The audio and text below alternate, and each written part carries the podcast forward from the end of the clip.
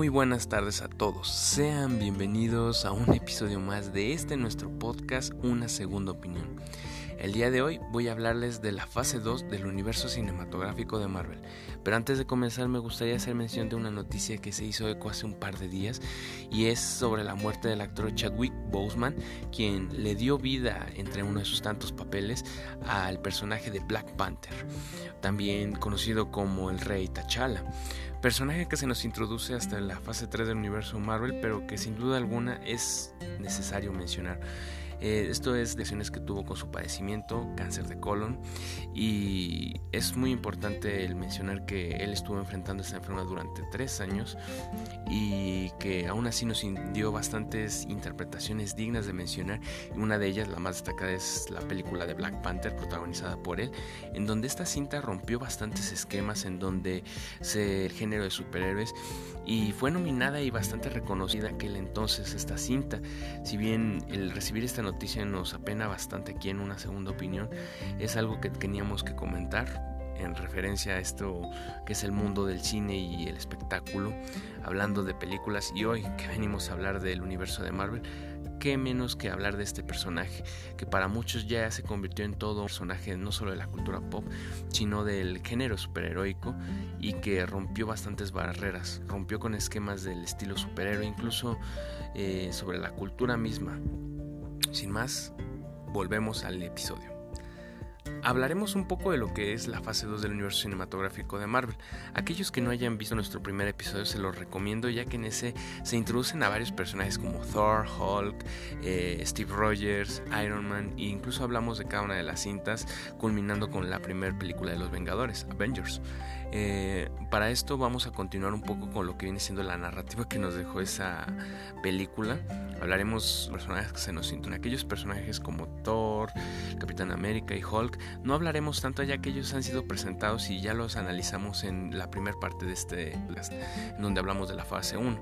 Pero bueno, vemos que todo comenzó, esta segunda fase comenzó en el 2013 con la llegada de Iron Man 3, una película que era bastante esperada que después de haber visto a los Vengadores en acción, esta película nos elevó bastante el hype y es bastante normal ya que venimos de una de las más grandes uniones de los superhéroes en el cine y ahora nos introducen a este personaje bastante carismático que todos apreciamos, a Tony Stark, interpretado por Robert Downey Jr.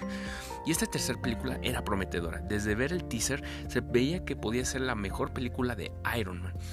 Sin duda alguna fue grande la decepción de muchos fanáticos al ver en el cine, en las pantallas, lo que fue esta película, en donde se nos presentan a Aldrich Killian como el villano, se nos introduce el tema del proyecto Extremis y un y un villano bastante mediocre, que en este caso es el mandarín, que no se tiene nada de relación con lo que es el mandarín de los cómics, lo cual llevó a la decepción de muchos fanáticos, pasando por una película de comedia, incluso parodiando lo que es Iron Man. Lo personal considero que no es tan mala la película, no es la peor de la fase en mi opinión, pero sin duda alguna el gran problema que tiene la cinta es que bebe mucho de la fórmula Disney se enfoca tanto en la comedia, en hacer situaciones que parezcan chistosas, pero con un humor hasta cierto punto infantil que se pierde, se pierde en el proceso. Termina siendo el Iron En donde sí vemos que destruye muchas de sus armaduras, se quita aquel reactor ARC que está en su pecho y ya por fin no es dependiente de él. Es bastante interesante esta cinta para lo que es el universo de Marvel. Eh, seguimos con Thor, un mundo la cual salió, me parece que este mismo año, si no es que sí, este año salió a finales del 2013 y fue una gran decepción sin duda alguna, ya que es la peor película de Thor y es que es bastante lenta, es bastante tediosa pero que como punto fuerte es que se nos hace la introducción de una de las gemas del infinito que ya mencioné en el anterior episodio, eh, en donde ah, en esta ocasión se nos muestra, muestra el ether, una especie de sustancia líquida la cual es roja y le otorga, eh, en realidad lo que hace la gema del de la realidad que es esta es alterar como bien dice el nombre la realidad. Y esto no se nos muestra muy bien en esta cinta más bien es como para abrir espacios intergalácticos y conexiones con otros mundos. Eh, muy mala ejecución tanto de los personajes que en este caso la personaje interpretada por Natalie Portman Jane Foster eh, tratan de darle un protagonismo y sin embargo se pierden termina siendo muy aburrida la película y siendo la que menos recaudó en toda esta fase 2 es bastante olvidable sin duda alguna. Lo único memorable es la aparición de esta gema del infinito que se nos muestra como un líquido extraño, repito, bastante extraño. La tercera cinta es Capitán América, el soldado del invierno. En esta vemos que Hydra está inmiscuida en muchos problemas, ya que está con Shield. Es una especie de simbiosis la cual ocurre, pero sin duda alguna es una de las mejores películas de esta fase, ya que se nos muestra a Steve Rogers como un soldado, como un espía encubierto, en donde todos tratan de atraparlo, en donde Fury ha muerto. Una película bastante interesante que tiene un estilo de espías, de acción, nos recuerda un poco a James Bond inclusive y esto que eh, hay que eh, denotar que fue gracias a la dirección de los hermanos Russo. Esta fue su primera película en el MCU y bastante buena sin duda alguna. Se nos introduce el tema de Bucky como el mejor amigo de Steve, el cual parece ser su enemigo a vencer y que desencadenará muchos problemas en el futuro. Es aquí cuando Hydra y Shield parecen ser una misma y ambas terminan cayendo, lo cual es bastante importante para el futuro del universo, ya que no tenemos esa sociedad, esa organización que esté detrás y que proteja al mundo. Vemos que eh, todos los que lo integraban el mundo de Shield incluso trabajaban como dobles espías para Hydra, que si bien Red Skull ya no está vivo, eh, quedó un legado y eso se ve con el Dr. Schmidt, quien trabajó muchos años en Shield y se implantó como un virus, el cual terminó destruyendo a la organización y a sus mismos fines. La siguiente película es Guardianes de la Galaxia. Esta cinta que vino a romper bastante con lo que es el género de superhéroes y que nos demostraron que en efecto no se necesita tener un hombre araña, no se necesita tener un Superman, no se necesita un personaje relativamente conocido. En esta cinta se nos presenta un grupo de desconocidos por completo. Vemos a Star-Lord, vemos a Drax, a Gamora, Rocket y Groot personajes que pueden los bien en los cómics pasan como de segundo plato, terminan siendo protagonistas de una historia bastante interesante llena de comedia, acción y un gran soundtrack, presentándonos canciones de los 70s, 80s, bastantes clásicos del rock sin duda alguna. Y es por eso que esta película ha logrado cautivar a muchos y es la perfecta... Eh, ejecución de una cinta de comedia infantil. Si bien vemos que tiene un humor muy infantil, muy bobo, es es simple y a su vez es complejo en el sentido de que eh, tiene el efecto de que genera atracción a las generaciones más grandes, Selina o de los 80, sin duda alguna bastante interesante. La química de los personajes es muy buena ya que cada personaje tiene su distintivo en la personalidad. Vemos a Drax que no entiende las metáforas, en donde no entiende el doble sentido. Vemos a Gamora, una mujer aguerrida que rompe con el esquema de la mujer en peligro, que ella misma logra vencer a los enemigos. Vemos a la dupla de Groot y, eh, Groot y Rocket, perdón, en donde ellos son unos mercenarios bastante cómicos que tienen una buena, buena interacción. Si bien vemos que Groot solo dice yo soy Groot, aún así es suficiente el interpretar lo que trata de decirnos en ciertas ocasiones.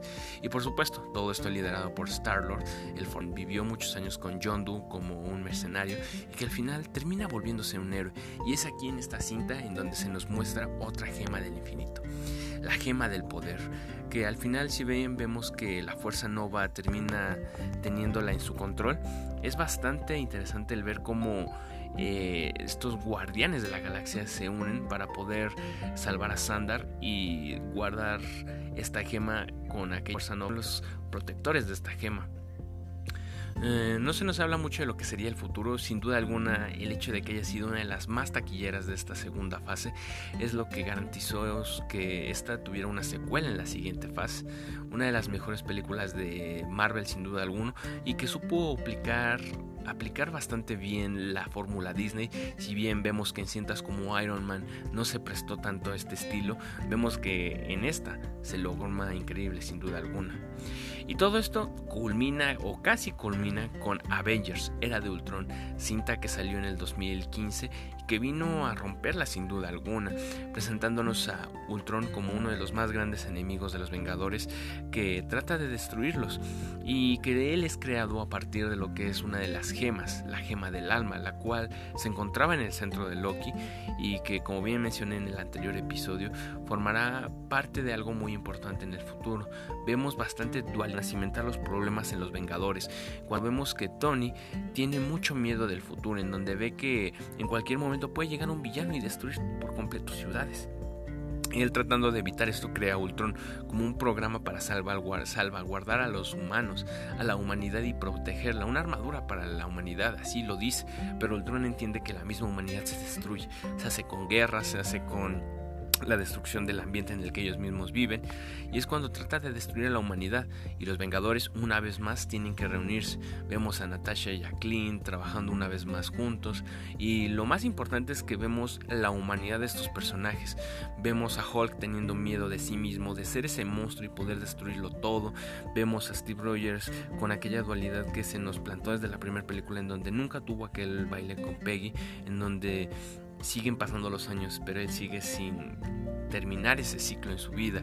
Vemos a Tony teniendo ese miedo aún de no poder salvar a sus seres queridos y perderlos. Aquella visión que queda tan clara en donde vemos que todos los Vengadores están muertos y él tiene la culpa. Sin duda alguna es una escena que arranca bastante bien la película y que no está muy lejos de lo que es el desenlace de los mismos Vengadores.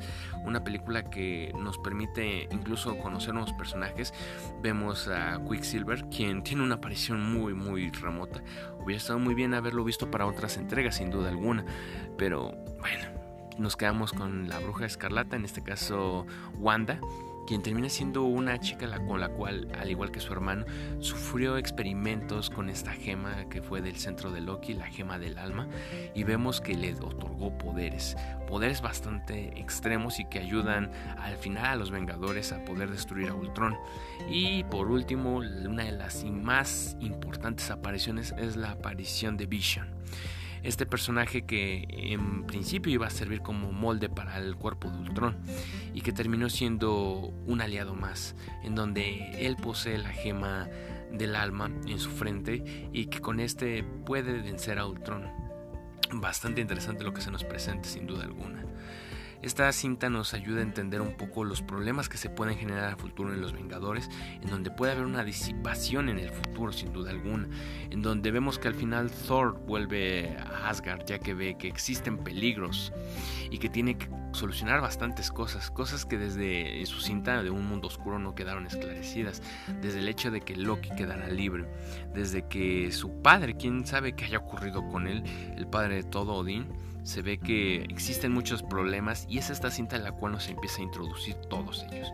Y uno de esos problemas es la aparición de Thanos.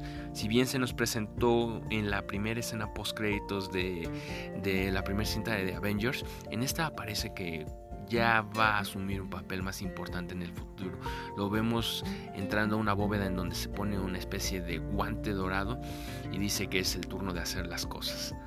Entonces es aquí cuando se nos introduce uno de los posibles y más potenciales villanos de este universo, quien ha estado detrás de la cortina en todo este momento y que al final ejecutará un plan para destruirlos a todos. Pero bueno, basta de dramas, la siguiente cinta es Ant-Man. Una comedia para bajarnos esa subidona de epicidad que nos trajo la era de Ultron, donde vemos a Scott Lang, un antiguo criminal, criminal de pacotilla hasta cierto punto que robó a millonarios y terminó en la cárcel, tratando de cambiar su vida, tratando de incorporarse a este mundo, trabajando desde una heladería, volviendo como ladrón, bastantes cosas la verdad, pero vemos que termina asumiendo el manto de Ant-Man, quien anteriormente lo usaba Hank Pink y que lo usó durante muchos muchos años, pero evidentemente él ya se encuentra mayor y así que busca un heredero el cual le ayude a poder vencer a una compañía la cual trata de replicar lo que él hizo con su traje. Hank Pink es el creador de las industrias Pink, es muy importante esto ya que no solamente en esa cinta sino en el futuro cobrará un peso bastante importante. Vemos que tratan de destruir a esta empresa la cual trata de crear un aparato llamado el Yellow Jacket el cual hace lo mismo que el traje de eh, encoger al individuo pero al final vemos que tiene más poderes, no solamente encogerse, también puede controlar a las hormigas, las cuales terminan siendo las aliadas de Scott y logran salvar el día. Pero es bastante curiosa la forma en la que se nos presenta, en donde este parece ser un personaje de tercera, pero que puede rivalizar y estar a la par de los Vengadores. Recuerdo aquella escena bastante cómica en donde vemos a Falcon tratando de, mm, de de derrumbarlo, inclusive de detenerlo, pero es tan pequeño que no logra. Y ah, bueno, un punto muy importante que tal vez olvidé mencionar es el hecho de que Falcon es un personaje que se introduce en la cinta de Capitán América, el soldado del invierno, siendo un ayudante, una especie de compinche de nuestro Steve Rogers, eh, mientras trata de trabajar junto a él. Vemos que la característica de este personaje es que tiene una especie de alas, las cuales le permiten volar. Son alas mecánicas, eh, las cuales utilizo en alguna guerra, al menos es lo que nos hacen mención en la película. Sin duda alguna esto es lo que compone a la fase 2 del universo Marvel. ¿Y qué es lo que nos presenta? Nuevos personajes. De la aparición de Falcon, como ya lo dije, desde la aparición de Bucky como un villano y que posiblemente en el futuro tendrá un papel muy importante. Los Guardianes de la Galaxia, tanto Drax, Gamora, Rocket, Groot y Star-Lord que si bien ellos parecen un tema un tanto alejado al mundo de los Vengadores, ya que ellos están en otra galaxia, tienen otros problemas, al menos eso es lo que se nos presenta. Y también tenemos la aparición de Ant-Man. Este personaje eh, curioso, ya que resulta un tanto resaltante de lo que vienen siendo los personajes que se nos introducen. Inclusive en la era del tron que se nos presenta a Wanda o al mismísimo Vision, vemos que sí se nota esa diferencia de personalidades de lo que viene siendo Scott Lang. Pero es muy buena esta fase, sin duda alguna si vemos esa subidona de calidad de lo que fue la fase 1 en donde se nos introducen personajes más profundos, temáticas más interesantes, como bien lo comenté, desde Capitán América el Soldado del Invierno, con un estilo más policíaco, de espías, bastante interesante sin duda alguna. También vemos la aparición de una gran comedia que en este caso es Guardianes de la Galaxia y que también ant trata de hacer lo suyo con un estilo satírico muy interesante. Vemos que era de Ultron tal vez no logró generar tanto hype como lo fue la primera cinta de los Vengadores, pero que aún así se, se añeja bien con el tiempo y vemos ciertos easter eggs que no se notaban tanto en aquel entonces. Si bien no arrancó de la mejor forma ya que Iron Man 3 para muchos es una de las peores películas del MCU, vemos que tiene su aspecto positivo, es una película entretenida para pasar el rato y que tal vez no logró extasiarnos después de haber logrado ello con la primera cinta de los Vengadores. De igual forma vemos que Thor, un mundo oscuro quilleras, y no es para menos, una trama bastante lenta con elfos oscuros, sin duda alguna pasa sin pena ni gloria, o más bien pasa con un poco de pena y nada de gloria. Y en cuanto a lo que nos entrega este universo es la aparición de gemas del infinito. No se nos explica aún bien qué son estas gemas, sino hasta el final de Avengers Era de Ultron, en donde vemos a Thor partiendo y diciendo que existen muchas gemas en este mundo y alguien está detrás del telón, haciendo que estas gemas aparezcan. Y así es, es el mismísimo Thanos quien ya tendrá su participación hasta la siguiente fase. Pero retomando el aspecto de las gemas, vemos que ya se nos presenta en concreto que una de las gemas es la que se encontraba en el centro de Loki, la gema del alma la cual termina estando en la frente de Vision. Otra gema es la gema del espacio, el tercer acto, el cual se encuentra en Asgard en estos momentos, custodiado por Odín, y digo Odin entre comillas, ya que sabemos que es Loki. Pero bueno, eso lo dejaremos para una fase 3.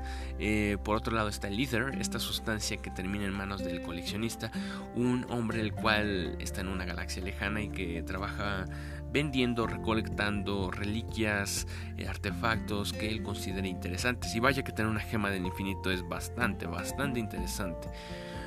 También vemos que se nos presenta la gema del poder, el cual termina en manos de la fuerza Nova, pero que se nos introdujo en el mundo de los guardianes de la galaxia, tuvo una aparición bastante interesante ya que como tal es la primera gema que vemos su poder en máximo esplendor. Cuando vemos a los guardianes combatiendo a, a los villanos y cómo vemos a Star-Lord que logra poseer esta gema y se nos introduce un punto bastante importante. Y este punto es que la humanidad bueno, para ser más concretos, los seres humanos no pueden portar estas gemas. Son tan poderosas en el sentido de que son energías celestiales que si un humano las posee, las usara, las pusiera, las pusiera en un artefacto o si las usara para su propio fin, posiblemente se las destruiría. Y muchos dirán, pero pues, ¿qué es lo que ocurre con Loki? Antes que digan eso, Loki no es un humano, es un dios. al menos es lo que se nos presenta. Ningún humano usa gemas, lo cual nos deja preguntándonos, ¿Star-Lord no es un humano, pero él no se supone que los recolectaran en la Tierra y pues sí, son bastantes incógnitas las que deja la fase 2, pero que están bien planteadas ya que tienen muchas de estas su resolución o se aclaran bastante en la tercera fase. El papel de las gemas aún no es claro, simplemente nos muestran como artefactos de gran poder y magnitud que permiten generar energía destructiva o incluso crear vida. Lo vemos con Vision, lo vemos en la creación de los poderes de Wanda y de su hermano Quicksilver.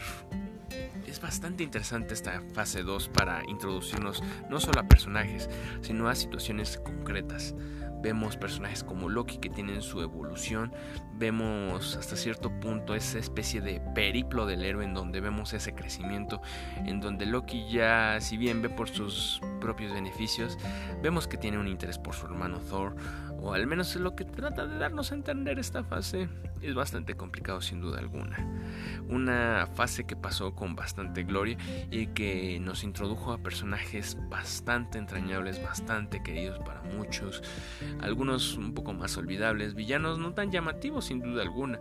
De aquí villanos a destacar, por un lado estaba Bucky, quien es el, era el mejor amigo de Steve Rogers en la cinta de El Soldado del Invierno y vemos cómo cambia, cómo con ese brazo robótico, cómo ese lavado de cerebro por parte de Hydra hace que se trastorne y se vuelva un arma viviente. Ronan, por otra parte, vemos que en Guardianes de la Galaxia tiene una participación importante. Si bien no es el mejor villano, es destacado de lo que es esta segunda fase y es bastante épica esa batalla que tiene con Star-Lord. Y no, no hablo de la escena del baile en donde le dice, estoy bailando y te voy a derrotar. Obviamente eso no. Pero ustedes entenderán que a lo largo de esta fase nos muestran villanos decentones, no, no muy malos. Ultron padeció bastante en el sentido de que se prometía bastante, se, se parecería a lo que viene siendo el Ultron de los cómics, al menos es lo que muchos fanáticos pensaron en su momento. Y es bastante diferente a lo que es el Ultron de los cómics y tal vez eso también generó bastante decepción. Sin duda alguna aquí el que se lleva las palmas es Bucky y si acaso podríamos mencionar... Mm, es bastante complicado. El Yellow Jacket por mencionarlo, tal vez villano de Ant-Man, no, no lo sé. Pero bueno, una fase que nos ayuda a introducir más este concepto de las gemas del infinito, que nos ayuda a ver que se van a desarrollar múltiples tramas en el futuro, tanto problemas por villanos que se nos han ido presentando como Thanos, como Loki, todo esto tendrá su razón de ser en el futuro, o al menos Marvel es lo que trató de presentarnos en esta fase 2 siendo alguna una fase corta, vemos que fue del 2013 al 2015 y que fueron bastante las películas que se nos presentaron, sin embargo, no lo sé.